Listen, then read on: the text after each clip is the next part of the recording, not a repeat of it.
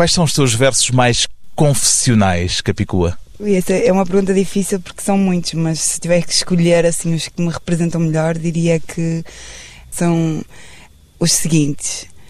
Quero uma horta do outro lado da porta e quero a sorte de estar pronta quando a morte me colher. Quero uma porta do outro lado da morte e ter porte de mulher forte quando a vida me escolher.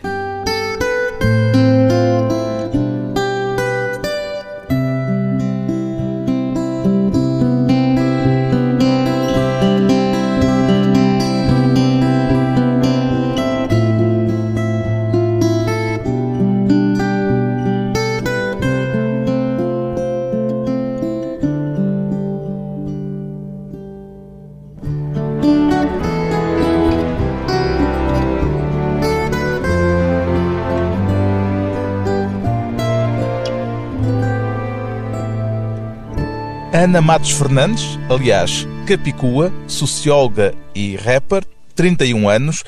Em que medida é que a Capicua e a Ana Matos Fernandes se distinguem?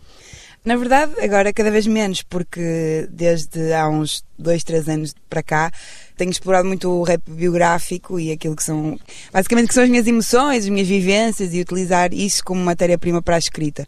E nesse aspecto, acho que a Ana e a Capicua se aproximaram muito. A sua biografia está a invadir sim, sim. o terreno da Capicua. Sim, também. E não é só porque anteriormente eu tinha explorado também, nomeadamente a minha primeira mixtape e em algumas participações que fui fazendo em outros discos e compilações, explorei muito o rap mais competitivo, a punchline, aquilo que nós chamamos no rap de ego trip. E nesse sentido,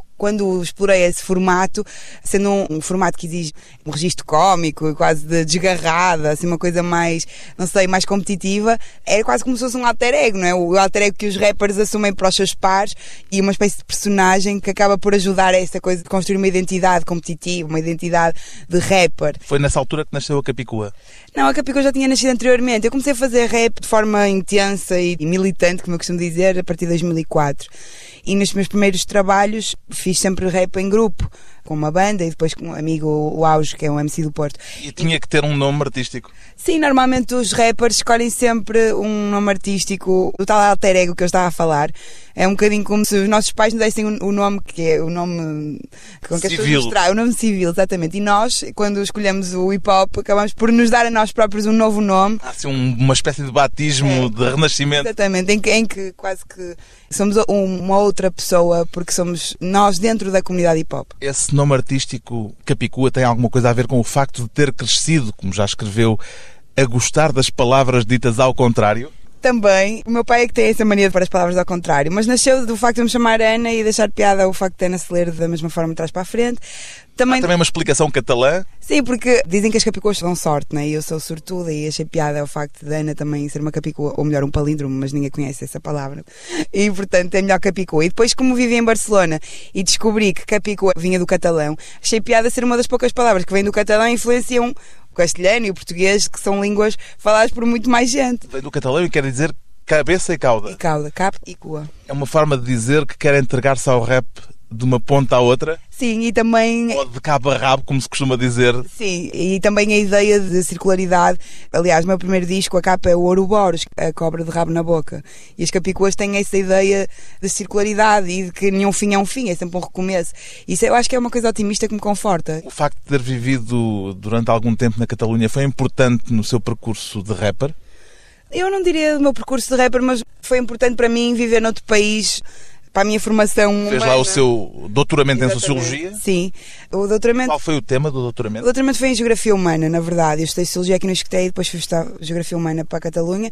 E o meu tema tinha a ver com o discurso urbano em torno do mundo rural, dos seus produtos e desta transformação do espaço rural nos discursos e nas políticas de desenvolvimento na esfera do consumo, não mais como um espaço de produção, não é? Agora como um espaço de consumo associado ao lazer e àquilo que são os interesses, às vezes mercantilistas do circuito urbano. E agora tem uma horta horta tem alguma coisa a ver com isso? Tem, eu gosto, sempre quis ter uma horta e agora tive essa oportunidade né, de ter uma hortinha e ando muito contente com isso. Há alguma afinidade entre o que lhe interessa na sociologia e aquilo que faz no rap Capicua? Muito pouco, a não ser que me interessa sobretudo as questões territoriais e as questões urbanas e rurais, né?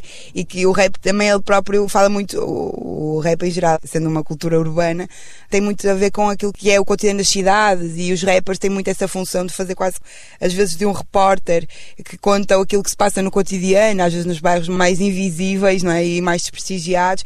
E eu sempre, desde a minha adolescência, que eu sou rap, e acho que os rappers são de facto uns belos trovadores daquilo que é a realidade da cidade e, sobretudo, no caso em Portugal, de Porto e de Lisboa, mas sobretudo dos espaços menos visíveis, que têm menos protagonismo nos discursos dominantes, digamos Também assim. se pode ver o rap, por vezes, como pequenas monografias sociológicas sobre o ambiente que nos rodeia. É diferente, eu acho que a sociologia é uma ciência, não é? E tem outro tipo de rigor. Claro, e, aqui não havia rigor nenhum nesta forma de olhar para o rap. Não, claro, é uma coisa muito mais. Temos mais a ver com o domínio da opinião do que com o domínio da ciência. Mas de qualquer Mas são forma. pequenos retratos, por São vezes. retratos e, sobretudo, é essa ideia de que o rap partilha com a sociologia de refletir acerca daquilo que nos rodeia e de fazer pensar, de tentar desconstruir aquilo que aparentemente é normal ou natural e tentar revelar as dinâmicas que estão por trás das coisas. Pode-se dizer que é isso que está no tema A Mulher do Cacilheiro. Sim, a mulher do Cacilheiro que conta uma micro-história que compõe. Uma espécie de retrato sociológico de um certo tipo de mulher. Eu não diria sociológico porque não foi feito no âmbito da investigação científica, mas é um retrato de uma mulher eh, imaginária, não é? Que representa tantas outras que são reais e a música pretende chamar a atenção para essas micro-histórias que não são contadas nos discursos dominantes e da história que fica nos livros e chamar a atenção também para outras dinâmicas que têm a ver com as questões pós-coloniais, com a segregação urbana, com as questões de género, com as desigualdades sociais e étnicas e com tanta coisa que às vezes se vai diluindo no nosso cotidiano porque já, já nem refletimos às vezes naquilo que está por trás daqueles rostos que nos acompanham no autocarro, no metro e essas pessoas têm histórias interessantes e que têm que ser contadas sob pena de ficarmos com uma versão muito enviesada e muito limitada daquilo que é a história de Portugal contemporâneo. Diz que o tema não foi escrito no âmbito da sociologia, isso é evidente, mas, tanto quanto sei, partiu de um desafio de âmbito sociológico. Foi um desafio do professor Boaventura Sousa Santos. Ele convidou-me a mim, ao Chulage e a alguns outros rappers para construirmos um concerto, um bocadinho inspirado naquilo que é o seu trabalho. Ele tem um livro que se chama Rap Global. Ele próprio já escreveu umas letras para É rap. isso. É o Rap Global, é esse livro. E foi um bocadinho inspirado nessa ideia de construirmos em conjunto um concerto de rap que falasse sobre outras perspectivas acerca da realidade social e política portuguesa e, sobretudo, outras versões da sua história e do seu presente que às vezes não estão contempladas naquilo que é a história que fica nos livros, nos discursos dominantes, naquilo que interessa ao poder e muitas vezes aos mídias também. E, portanto, queríamos contar outras versões desta história e fazer outros retratos do nosso próprio país com relatos alternativos e diversos.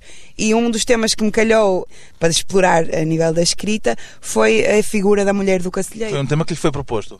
Foi um tema que eu escolhi, que foi debatido em coletivo. Mas como sendo um uma tema- mulher do Porto, como é que fez o estudo de campo para escrever os versos sobre a mulher do Cacilheiro? Além, além de ter vivido em Lisboa durante alguns anos, porque estudei no Esqueté e, e vivia no Campo das Cebolas e via as mulheres do Cacilheiro a sair todos os dias ou, ou a correr para o barco apressadas, fui obviamente também andar no Cacilheiro e também acho que isto da música e isto da sereia louca tem muito a ver com essa experiência de calçar os sapatos dos outros e viver emoções que não são minhas ou, ou histórias que não são minhas. A arte permite essas permutas de emoções e de histórias e é para mim muito interessante pôr-me nos sapatos daquela pessoa, né? Quem é a mulher do Cacilheiro? A mulher do Cacilheiro é a mulher que todos os dias acorda muito cedo, ainda de madrugada, que apanha o barco, o primeiro barco da manhã para vir trabalhar para Lisboa, que deixa os seus filhos sozinhos em casa e que tem de trabalhar muitas vezes em dois e três trabalhos para conseguir sustentar a sua família sozinha, com toda a desigualdade, todo o preconceito, todas as injustiças sociais, étnicas, de género que envolvem a sua vida e que condicionam o seu percurso e o seu cotidiano. Ficamos então antes de um breve intervalo com a mulher do Cacilheiro, Capicua. Passo ao passo pelo torniquete Espera que o portão abra assim que a hora chegue Para que o barco saia ainda é madrugada O ar frio corta-lhe a cara e no cais os sons metálicos são a banda sonora. Um grito de gaivota, o puto chora com sono Enquanto a mãe tenta calá-lo com um biberão de leite morno E ela lembra-se dos filhos que ficaram sós em casa E dos filhos da patroa para cuidar na outra margem. Já se vê Lisboa ao fundo que amanhece sonolenta E o motor do barco reza numa lenga, lenga lenta come bolacha Maria ali sentada entre as mulheres e na revista Maria. Fica a par dos fediveres mão gretada da lexívia pele negra cabelo curto saudade de Cabo Verde vontade de um mundo justo porque é sempre mais difícil para ela que tem um útero. Escolher a solidão entre um bêbado e um adúltero entre o pó e a sanita vai limpar também as lágrimas e vai rezar a Fátima para a filha não estar grávida. Ave Maria cheia de Este balanço do barco lembra o mar de Santiago E ao largo do barreiro quase velha de maio Quase sente o mesmo cheiro e vai crescendo o seu desejo De seguir no cacilheiro Eita até pedra badeja Até que vê a ponte Salazar ali ao lado esquerdo. Ou 25 de Abril, como agora é bom dizer E percebe que mesmo que façam pontes sobre o rio Ele é demasiado grande para que consigam unir-nos. Ali no meio do Tejo, debaixo do céu azul Deu conta que até Cristo virou as costas ao sul Ali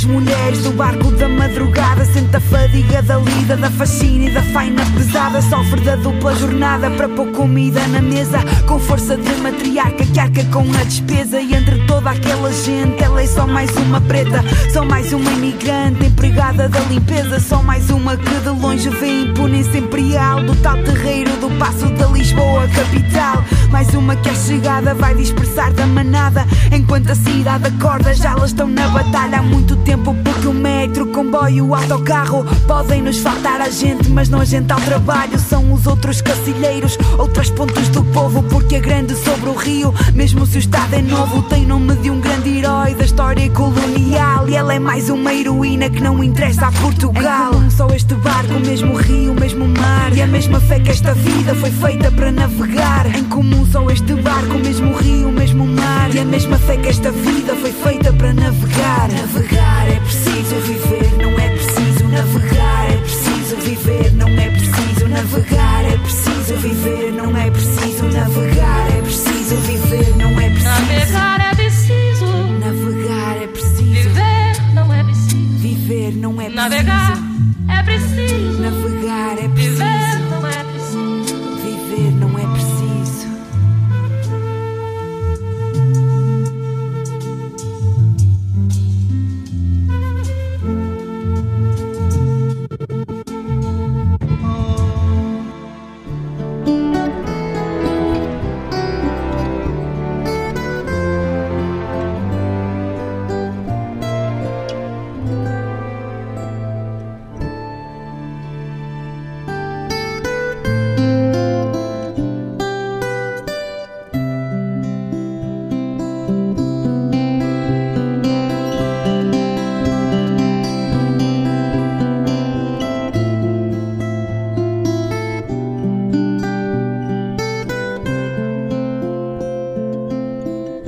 regressa à conversa com a rapper Capicua, uma socióloga que encontrou na música a sua forma de expressão.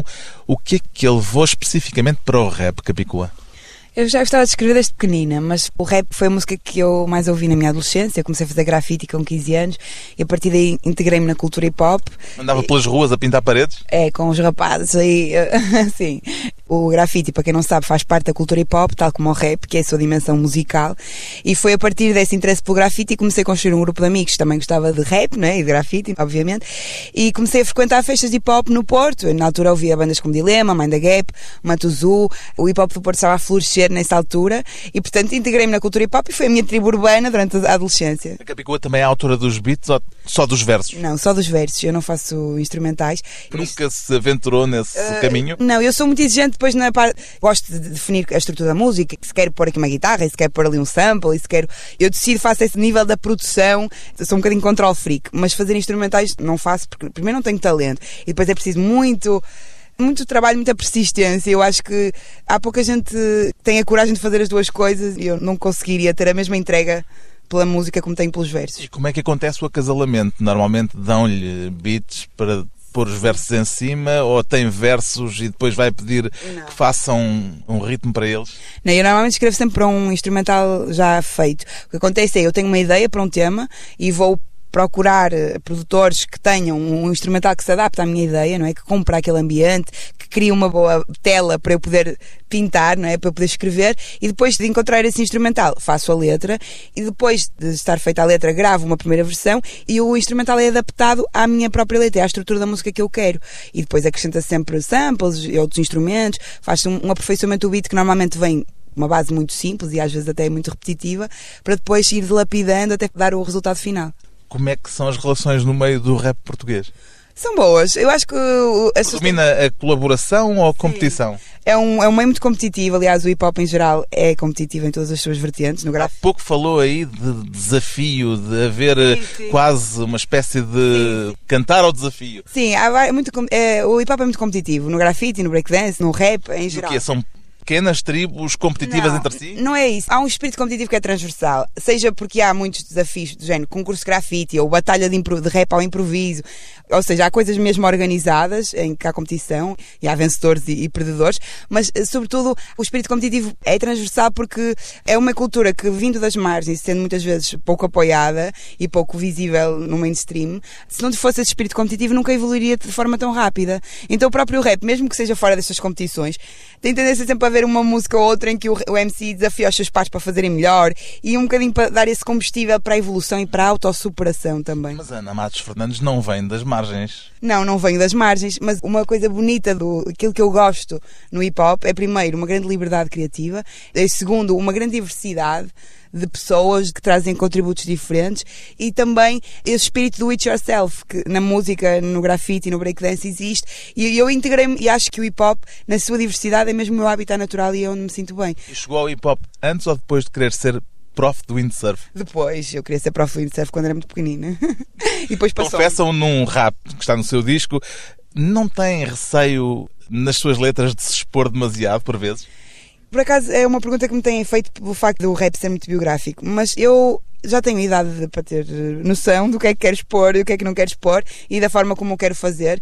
E muitas vezes as minhas próprias histórias estão misturadas com histórias de outras pessoas e, e, e apesar Um da. trabalho de ficção à volta de si própria. Não tanto ficção, mas juntar a minha própria, as minhas vivências com as vivências das pessoas que me rodeiam, dos livros, dos discos que vou ouvindo, dos filmes que vou vendo. É dessa mistura que resulta a música. Mas claro que há muito de mim aqui, mas eu não exponho nada que não queira expor. É mais natural naquilo que escreve a veia confessional, falando de si, ou uma veia ficcional, a inventar histórias sobre aquilo que observa à sua volta? Eu acho que as duas coisas são bastante intuitivas. Acho que precisamente pelo facto das minhas histórias serem indissociáveis das histórias de quem me rodeia, ou da minha própria imaginação e das minhas inspirações e daquilo que eu vejo e leio e, escuto. Portanto, acho que essa amálgama de vivências próprias e alheias, misturado com aquilo que vamos observando culturalmente, é que resulta na criatividade. Portanto, isso aí depende dos É dias. mesmo verdade que disse o primeiro palavrão aos dois anos? É, mas não posso dizer aqui na rádio. Porquê? Era assim tão forte? Era. Mas ouviu alguém? Começa por ser, acaba em alho. Pronto, vamos imaginar. Não, eu tinha dois anos, estava em cima de um escorregão. E isso ficou na sua memória Não, ou é contam conta que passou vergonha e ao mesmo tempo se riu muito porque estava na fila do escorrega e já estavam muitos meninos atrás de mim à espera porque eu descesse o escorrega e eu nunca mais andava. E a minha mãe anda lá, anda, olha aí a fila e eu, está quente. E era aqueles escorregas de metal e estava ao sol, estava muito quente, eu estava de saia. E eu disse, está quente. Tá, tá, tá, tá, tá. E ficou na lenda familiar. Claro, a minha mãe riu-se muito, porque quer dizer, mas isso no Porto é normal, porque nós, é impossível não ouvir palavrões, não é que os meus pais dissessem palavrões, mas a verdade é que as pessoas dizem palavrões naturalmente. E onde é que é Vaiorcan? Nova York é Nova York. Eu, quando era pequenina, não conseguia dizer Nova York e os meus pais foram passar uma semana de férias a Nova York e eu fiquei com a minha avó e as pessoas perguntavam pelos meus pais e eu dizia que eles tinham ido para York. Claro que ninguém entendia e depois é uma das coisas também que ficou nas lendas familiares. E quando eu disse ao meu pai que ia fazer uma música chamada York, ele disse: Ninguém vai entender isso. E eu, mas não faz mal. Mas também fica como uma espécie assim de lugar mítico e desejado. Sim, é, uma, é daquelas coisas da infância, né? E acho que na infância tudo é mítico. Até o Sérgio Godinho e o. Também está lá na letra. Pequeno Pony e a Jane Fonda e todas essas coisas. E o Zeca Afonso e o Zeca Afonso. São tudo referências mais ou menos mitológicas da minha memória infantil. tem a sua própria Vaiorcan, aonde nunca foi. Eu nunca fui à própria Vaiorcan, portanto acaba por ser também mítica, até porque eu faço parte da cultura hip hop e o hip hop vem de Vaiorcan. e portanto gostava muito de ir a Vaiorcan um dia destes. Antes de mais um breve intervalo, a rapper Capicua em Vaiorcan.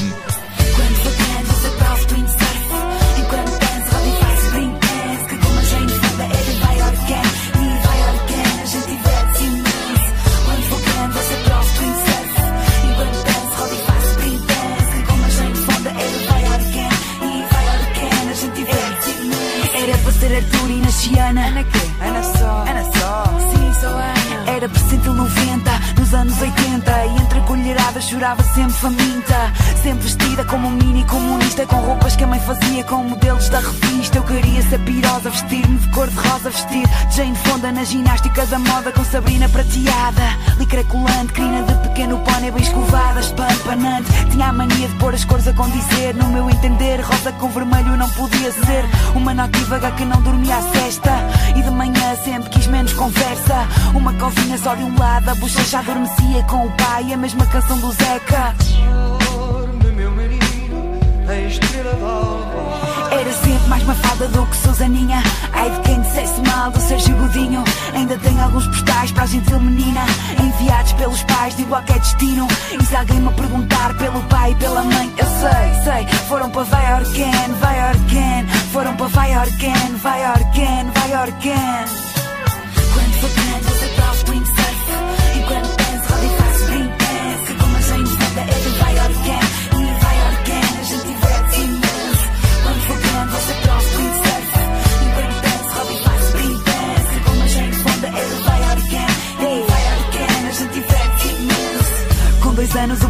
Palavrão. Cheia de medo em cima de escorregão. Mal feitio bravo, vício de gelado. Todo sábado sagrado, mesmo durante o inverno. Acabava com a arca do café ao pé do prédio. Ainda comia os gelados que eram do meu primo Pedro. Ana da bronca, sempre do contra. E coragem de fechar duas miúdas na arrecadação. Às escuras, pobres criaturas por me serem impingidas como amigas à pressão. Oh, Ana, onde é que está a Rita e a Joana? Não sei. Infantário dei o meu primeiro beijo. Ainda me lembro como se fosse hoje. Contei à minha avó que tanto se riu. Que até debaixo da mesa com vergonha me escondiu. Tal espigueira e o gato amarelo. No meu poema, no novo caderno. Muito elogio pela redação. E muita paciência para o poder de argumentação. Quando você prova windsurf. Enquanto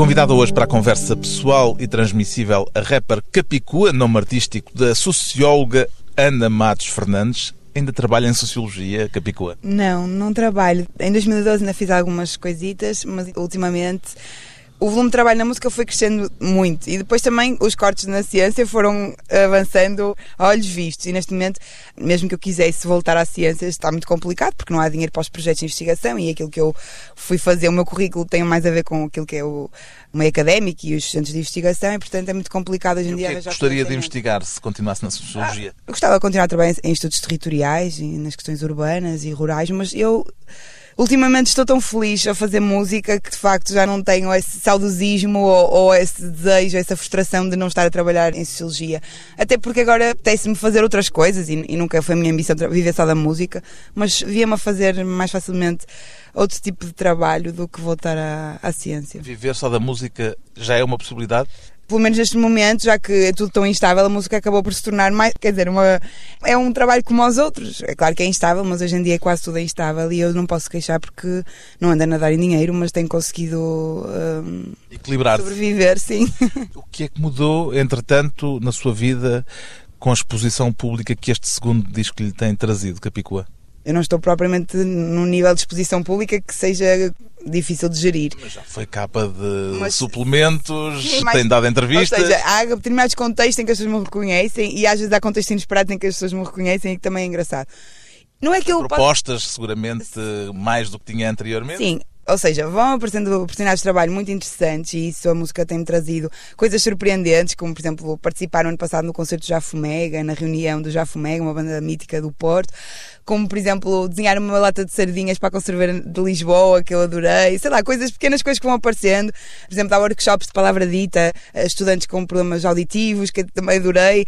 Muitas oportunidades de aprendizagem e, sei lá, oportunidades de vida que me têm aparecido por causa da música e também pessoas que vou conhecendo e colaborações com outros músicos. Portanto, a nível musical tem sido muito interessante também. E depois essa coisa de as pessoas nos reconhecerem. Por um lado, Claro que eu gosto de ouvir as pessoas dizer que gostam da minha música, porque às vezes me fico um bocadinho envergonhada porque eu sou um bocadinho bicho do mato e, às vezes nem Não sei bem- parece. Mas não parece, é verdade, mas, mas sou. Sou uma pessoa assim mais reservada. E então, quando as pessoas vêm falar comigo, às vezes nem sempre sei o que é que é de dizer e, e limito-me a sorrir e a agradecer O quase. que é que aconteceu com este segundo disco para, de repente, ele ter tido uma visibilidade que não tinha conseguido com o primeiro? Já percebeu? Em primeiro lugar, é um segundo disco, ou seja, havia já uma certa abertura por causa do primeiro, mesmo que fosse mais estreita, e, e eu acho que o segundo disco tem aquele poder ou de reforçar uma boa opinião quando é melhor, ou então de defraudar expectativas quando é pior do que um primeiro. E eu acho que consegui avançar e acho que este disco é melhor do que o primeiro em muitas coisas, e nesse sentido acho que as críticas positivas ajudaram a que também reforçar um bocadinho essa abertura que já tinha havido com o primeiro. O facto de haver uma letra sua no disco de estreia da Gisela João, que foi um disco Sim. com uma grande projeção, terá contribuído para dar a conhecer a um público Claro. mais alargado? essa oportunidade de escrever um fado para a Gisela João e as outras coisas que eu fui fazendo ao longo dos últimos dois anos também ajudaram a criar este crescimento. Mas também acho que o facto de trabalhar com o Valentim de Carvalho, claro que ajuda, não é? ter uma editora maior, com uma equipe que tem muita experiência e o facto de, de que, naturalmente, na música vamos angariando público a cada trabalho, não é? E isso é o, é o percurso, quer dizer, se tudo correr bem, vai acontecendo.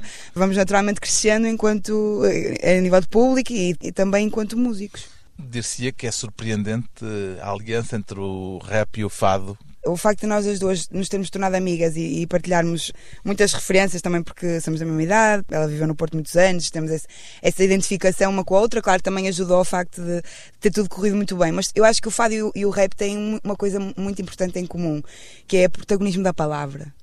No fado é muito importante a poesia, não é? as palavras, e o rap o rap sem a palavra não existe. Portanto, o facto de partilharmos a palavra como o veículo da emoção faz com que tudo faça sentido. O primeiro tema deste seu disco começa com o verso Vou mandar esta tristeza embora. Será a tristeza do fado? Não, eu acho que é, é uma. Essa música fala sobre a passagem do tempo e fala um bocadinho da minha angústia com o tempo passado demasiado rápido. E é quase um mantra para mim própria pensar: não vou ficar angustiada com É isto. um manifesto existencial. É, não vou ficar angustiada com a passagem do tempo, vou, mas é viver o tempo intensamente. Mas também canta noutro tema Eu tenho um coração de esponja que cresce com a tristeza. Sim, esse verso, eu tentei resumir numa frase um bocadinho aquela sensação de quando recebemos uma notícia triste ou quando estamos tristes, quase como se uma água gelada nos uh, ensopasse o peito e fosse ganhando terreno no nosso interior. É um bocadinho uma, uma sensação física e existencial ao mesmo tempo de ficar gelado e de ao mesmo tempo crescer com isso. Nos tornamos mais próximos uns dos outros, não é? Essa coisa da tristeza, nos abrir o coração também para aquilo que são as tristezas dos outros e nos aproximarmos todos por aí. Isso é um Sereia verso do louca. tema Sereia Louca. O que é uma sereia louca? A sereia louca vem de um sonho estranho que eu tive e basicamente fala de uma sereia que. Portanto, é a concretização de um sonho este disco. Sim, sim, literalmente. E fala de uma sereia que queria deixar o mar e que, sobretudo, tinha um canto, como todas as sereias, um canto que se confunde com um grito e que tantas vezes serve para. É um bocadinho aquela ideia da sereia que grita para chamar eh, num apelo desesperado e acaba por, em vez de chamar ajuda, acaba por fazer perder os barcos no mar e toda essa história mitológica, as- todas as histórias à volta das sereias condensadas numa única música. Uma sereia com sapatos. Sim, porque este, eu basicamente tenho que explicar o sonho para as pessoas perceberem. Eu sonhei que tinha aberto uma sapataria na Rua de Setúfeita, no Porto, e acordei de manhã, o sonho, daqueles sonhos muito realistas, em que a minha sapataria se chamava Sereia Louca, e eu achei que aquilo era uma coisa muito bizarra, e tinha. E pensei, não, eu vi isto em qualquer lado. Andei à procura de uma sapataria ou de uma marca de sapatos chamada Sereia Louca na internet. Acabei por não encontrar nada. Acabei por contar o sonho aos meus amigos. Toda a gente achava aquilo muito bizarro. Até que depois passaram uns dias. Tive uma epifania e percebi que sereia louca era um, um ótimo nome para uma sapataria porque só uma sereia louca é que vai comprar sapatos porque as sereias não têm pés. E depois ainda por cima disso descobri que se parasse o A da sereia ficava sereia louca. Eu sereia louca. Foi assim que eu, pela primeira vez que me contaram o título, ainda antes de o ler, pensei que era o nome do álbum. Sereia Louca? É, é de facto, sere- eu serei, serei eu a louca Uma pergunta que faz a si própria. Serei a louca o suficiente para fazer um disco e para me atirar assim às feras e à crítica com uma coisa que me é tão pessoal e que me levou tanto tempo e tanta energia a fazer. Acho que isso é um bocadinho a loucura do ato de criação, não é? Acho que todos os artistas, todos os criativos passam por essa coisa de transformar as suas emoções em alguma coisa palpável e depois oferecê-la assim à crítica de forma eh, kamikaze, quase. Sente-se de alguma forma esta sereia louca que descreve? Às vezes, a Sereia Louca não é uma música que fala sobre mim, mas, também é. mas tem muito de mim e tem muito- muitas outras mulheres que me rodeiam e, sobretudo, acho que tem, fala um bocadinho da natureza humana, esta coisa de que queremos fazer coisas que não são da nossa natureza, queremos calçar sapatos nas nossas barbatanas e vamos insistir até ao fim e vamos gritar alto para toda a gente ouvir que queremos largar o nosso aquáriozinho e vamos sempre almejar outros mares e, e outros territórios que à partida não seriam próprios para a nossa condição. Eu acho que essa ambição é muito interessante no trabalho artístico e nesta coisa de sermos humanos em geral. Sereia Louca, Capicua.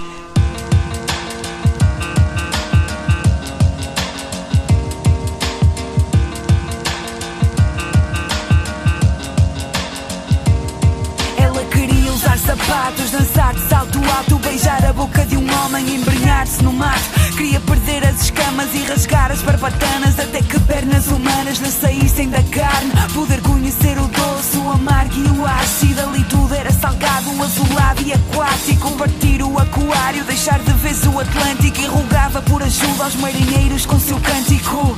Mas seu canto era grito que não suportavam. E só Ulisses vivera depois de ter escutado. O seu canto era um feitiço carpido como fado. Que levava navios perdidos para outro lado.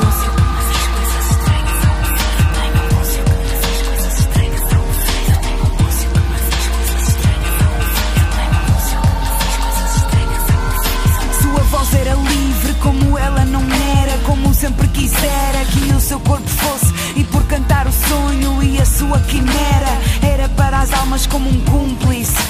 Forte como um coice, como uma foice, trespassava gelado ao silêncio fundo da noite. Enquanto a sua melodia, como a maresia, envolvia em maravilha a longura da sua corte. Chega a maré vazia para lavar em água fria a sua melancolia e o seu medo da morte.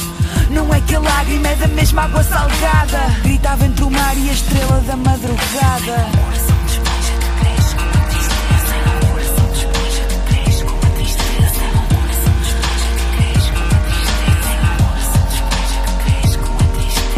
Sereia louca que vai tentar deixar o mar com a coragem de quem sai do seu habitat. Sereia louca que vai gritar, chorar, bramir, esbracejar, tentar até conseguir. Sereia louca que vai sentir a falta do mar, sentir a falta de ar que é neste lugar. Sempre que digam que é louca, é melhor muda que rouca. Eu fico nua que a roupa aperta ao respirar e grito ainda mais alto neste palco suspenso. Que pior do que o meu canto há de ser o meu silêncio. Pior do que o meu canto há de ser o meu silêncio.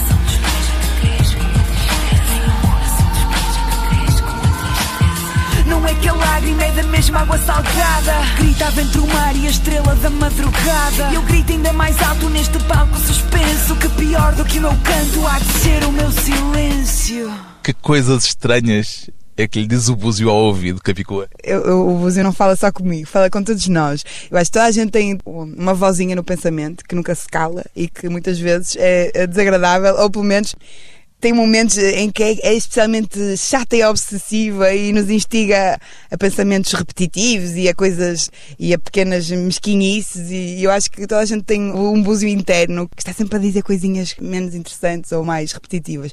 E eu acho que essa frase fala um bocadinho dessa desse pouquinho de loucura que temos todos nós, não é? No nosso pensamento e da dificuldade que é calarmos o pensamento e ficarmos em paz. Loucuras e atrevimentos, sonhos e realidade nos versos de uma socióloga convertida ao rap. O segundo disco de Capicua chama-se Sereia Louca. Serei louca. Convido toda a gente a ir ouvir e a partilhar da minha loucura.